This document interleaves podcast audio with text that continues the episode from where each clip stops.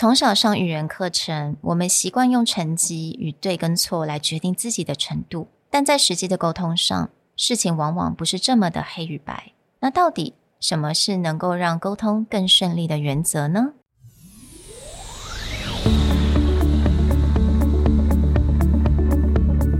？Hello，欢迎来到 Executive Plus 主管与沟通力的 Podcast。I'm Sherry, an educator, certified coach, and style enthusiast. 我相信专业有效的沟通是语言跟逻辑的完美结合。And I'm Nick, a startup consultant, corporate trainer, and late night gaming junkie. I believe great communication requires the right mindset and solid frameworks. 我们希望带给大家职场英语的技能、跨文化沟通技巧与其他能帮助您成为出色领导者的工具。Join us each week as we share our experience, research, and methodologies to take your communication and language skills from good to great.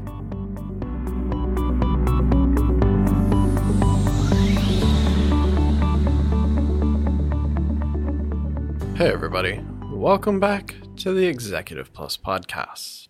In the past few episodes, you've heard us talk a lot about context and that it's usually not that black and white of do this and don't do this, and five phrases you shouldn't use, or 10 things you should do.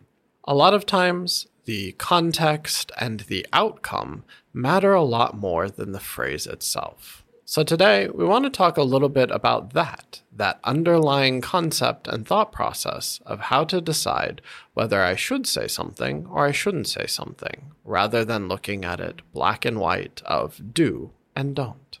我们从小到大学语言，其实不管是什么样的语言啦，第二个语言我们都必须得通过很多的考试嘛。那当然，我觉得从零开始的时候，你是需要很多的一些规范，就是 what you need to do, what you shouldn't do。比如说文法、字啊、拼音啊、发音，当然这一些都是需要一些 rules。但是当我们要进入了这个职场的时候，当我们必须要要进入这个职场的沟通，你会发现有很多事情并不是这么的黑跟白，It's really not black and white。那语言也当然就是必须我们要了解到 context，right？在这个情况可以用，在那个情况就不能用，所以我们很难讲说这个是错，哪个是对。那你也会发现，我们在教课的或者是在分享很多内容的时候，我们很少会去教人家讲说，this is absolutely wrong or that's absolutely right。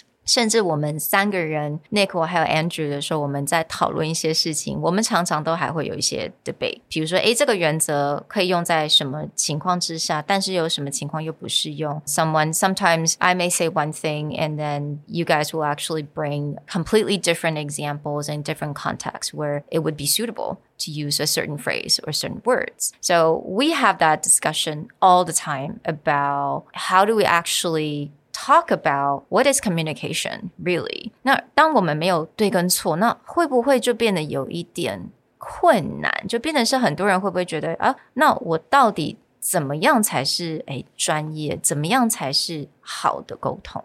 Part of this becomes it's really important to think about the end goal of your own communication or the end goal of your own message. So rather than thinking of in terms of like which word or which phrase should I say or shouldn't I say? It's about thinking of that outcome. Mm. Is this going to have the positive effect or negative effect that I'm mm. looking for? And how do you phrase that out? A simple way to think about this is when we've done breakdowns in the past of CEOs mm. giving bad news publicly it's not necessarily about the words or the phrases they're using. They mm-hmm. definitely weigh and have an effect on the outcome. But a lot of times, if they're both giving bad news, you will see that one has a more negative mm-hmm. or very bad impression upon employees, where the other has another opportunity. Mm-hmm. Not necessarily every employee will be super happy yeah. about the bad news, mm-hmm. but they may take it better or mm. it may be less of a blow. Mm. That doesn't make it not bad news. Mm-hmm.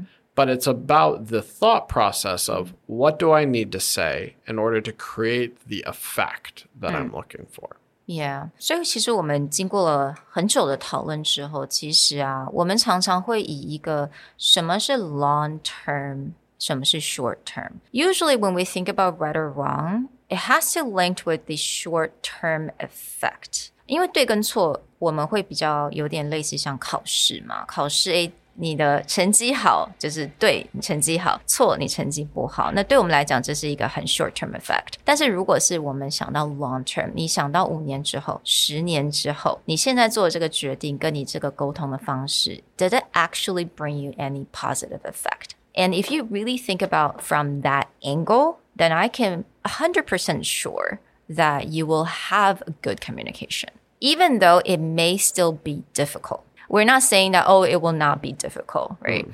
Sometimes you're still going to have to tell people bad news. You still have to have that very difficult conversation with people. But if it gives you a positive effect down the road, then we believe that's a really good communication. So, when you're thinking about your communication, it can come back to asking yourself the two questions that we've connected to presentation before. Yeah. The first question is what do you want people to know? Mm-hmm. That's the baseline of your communication. Mm. What is it that I want to say in mm. my communication? But then that second question is the one that may affect mm. what is your word choice, what is yeah. your tone of voice, how do you handle things? And that second question is what do I want them to feel? Mm. Do I want them to feel a certain way about this mm-hmm. communication? Now it's about creating that context to develop the feeling and make sure they know what I'm saying.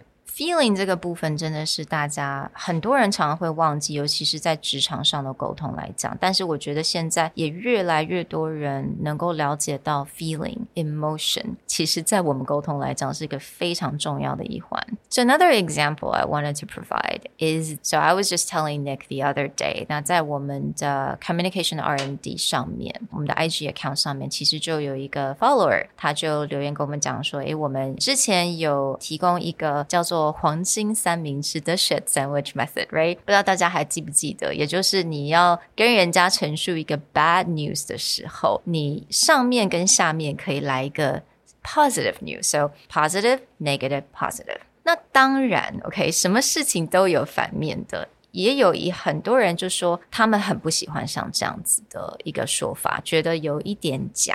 Here's the thing how you take the message and how you give the message is really up to you. 我们从来不会跟听众讲说你一定要怎么讲会比较好，或者是你讲的这个人家是怎么去感受的，我们不能知道。But of course, one way that's a positive effect that gives a positive effect long term is to add the layer of explaining how you communicate bad news. 如果你今天在你讲 bad news 之前，你先跟对方讲说，Okay, so I'm going to give you some feedback. I will give you some positive feedback, but I'll also give you some feedbacks that you can improve on, right? 如果你先 laid out 你的 outline，你是怎么样跟人家 communicate 的话，那其实对方他要怎么样去感受那个 bad news，他觉得你 are you fake or being genuine? That's really up to them. But you laid out how you want to communicate, and I think that has a positive effect the person who wrote the message mm. does have a legitimate point mm-hmm. in that sometimes when we do this shit sandwich, yeah. people will be like, ooh, I'm only going to listen to the middle. Yeah. but back to this idea, mm. that doesn't mean that you just don't use it. Mm-hmm. Doesn't mean like, oh, people expect it, we don't use it. Or in the case of others, it'd be like, always give feedback this way. Yeah. It really depends on the context. It mm. depends on who you're talking to. And mm. if done properly, it can be very effective. Mm-hmm. If done improperly, it can be a big red flag. Mm-hmm. So, how you want to create that feeling mm-hmm. also makes sense because if you took the reverse and just said, give them the bad news straight, mm-hmm. some people may appreciate that. Other people would be like, whoa, whoa, you got to prep me for yeah. this. You can't mm-hmm. jump into it. Yeah. Something that Sherry was just talking about reminds me of what we do in English when we say it's like, I've got good news and bad news. Which one do you want first? okay, yeah. Right? Or yeah. it's just like, you choose. Yeah, you choose. like, choose your own adventure. Do you want it up front or do you uh-huh. want to like build yourself up with something good? Mm-mm-mm. But it's that. It's like, what's the effect that I want to create? Do mm. I just hit them with the bad news yep. and then deal with the consequence? Mm. What does that let them know. Mm-hmm. What does that make them feel? Mm. Or do I have another pathway? maybe I do want them to know good news and bad news. I want them to feel more positive, so I may structure it a certain way. Thinking about that outcome makes a difference. Another very simple example of how you think about these questions what do I want them to know and what do I want them to feel is that topic we covered a few weeks ago about filler language.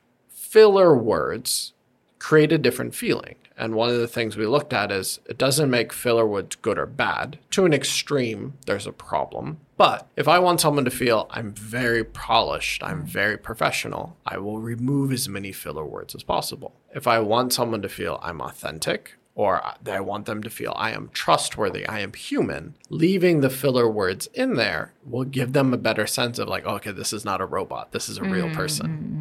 Absolutely. 所以我想要给大家另外一个例子好了。Let's say we're going in a small talk situation, right? Small talk, 老实说了，有的时候还真的蛮累人的。You know, after a long day of work, you have to chit chat with some strangers. You don't really feel like it. 但是但通常这个时候，Let's say someone is thinking, okay, I don't want to do this, but what is the right thing to do?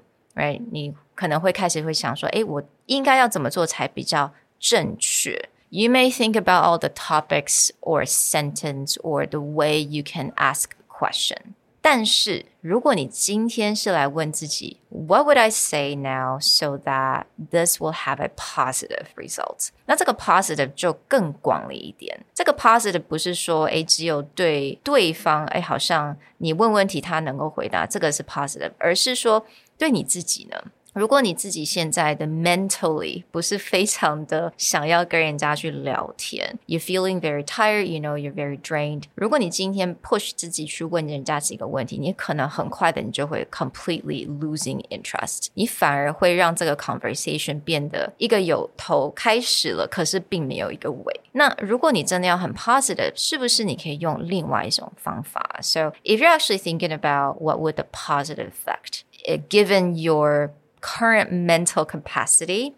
And I would say just ask some simple question and let them talk as much as possible. And you become a good listener, not a question asker, but a listener. Another way to look at this situation in a more broad context is if you just look at small talk as okay, these are the questions I need to ask, these mm-hmm. are the actions I need to take, here are the best ways to do good small talk, that also takes out the effect that you want to have.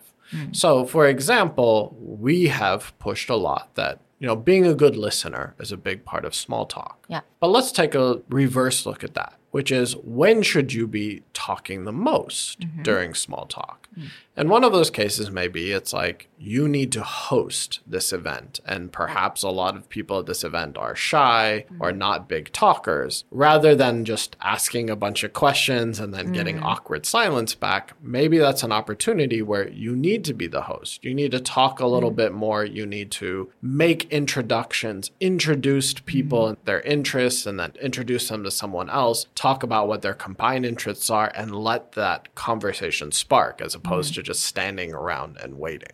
Whereas, okay, maybe someone else, like the actual host of the event, needs more spotlight for them to feel like they're doing the right thing.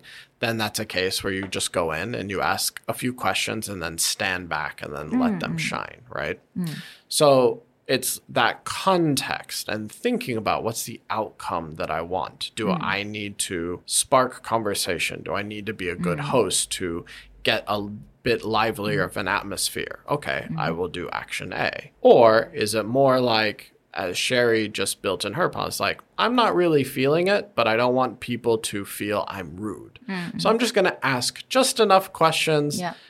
To let someone talk, but maybe not get in a deep enough conversation where if I zone out, Yeah. that it won't become awkward when they're like, "What do you think about this topic?" and be like, "Oh, yeah, sure, it's Yeah. great." Mm. Because honestly, when you're tired, you zoned out. Like we all do that. Sometimes I don't even know what they're talking about. But you really don't want to get into that situation as well. 因为当然那样子，我觉得反而会给人家一个比较 negative 不好的影响而已。So I think it's really like the overall what is the positive thing to do here？那另外一个 example 就是，如果你今天在开会，是你的 turn，you gotta speak，you gotta make a presentation。突然有一个人过来插话， 那可能你是那种很有礼貌的人。Usually Taiwanese we're pretty polite, like we wait for our turn。但是其他国家并不一定会 wait for their turn。 Right. They may cut in whenever they want。那这个时候我们是 the right thing，可能就是哦，我们就是等到他讲完。Or what is a positive fact？如果你今天是觉得我的 positive fact 就是我能够让我的 headquarter 老板知道 I am authoritative。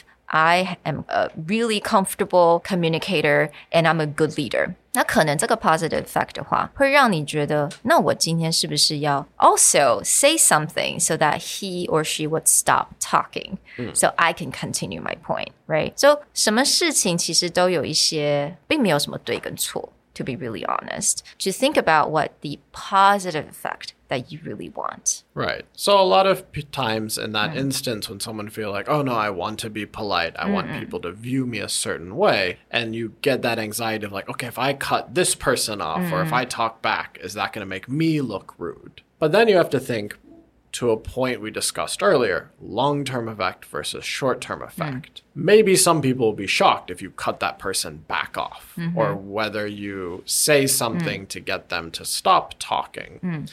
as long as it's not overly rude or you're not using a lot of explicitive or curse words, there may be a bit of shock. But the positive thing maybe is they're going to see you as someone who takes their position very seriously. Yeah. Or also, there might be a message that you want to convey that makes your region look positive.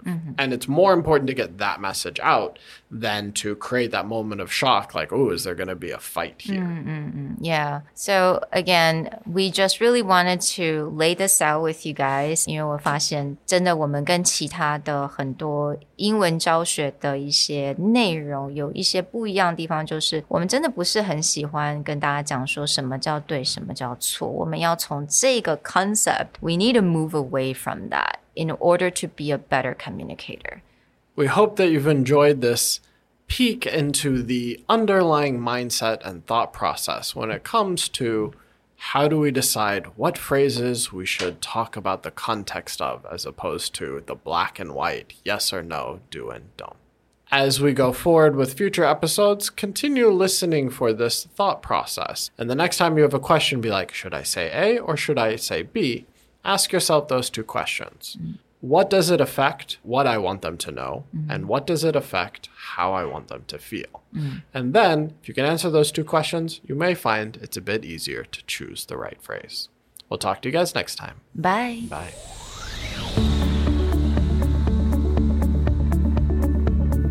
The Executive Plus podcast is a Presentality Group production, produced and hosted by Sherry Fang and Nick Howard. You can search us on Facebook, 主管英文 Executive Plus. You can also find us on Instagram, Communication R&D, and email us at sherry at epstyleplus.com.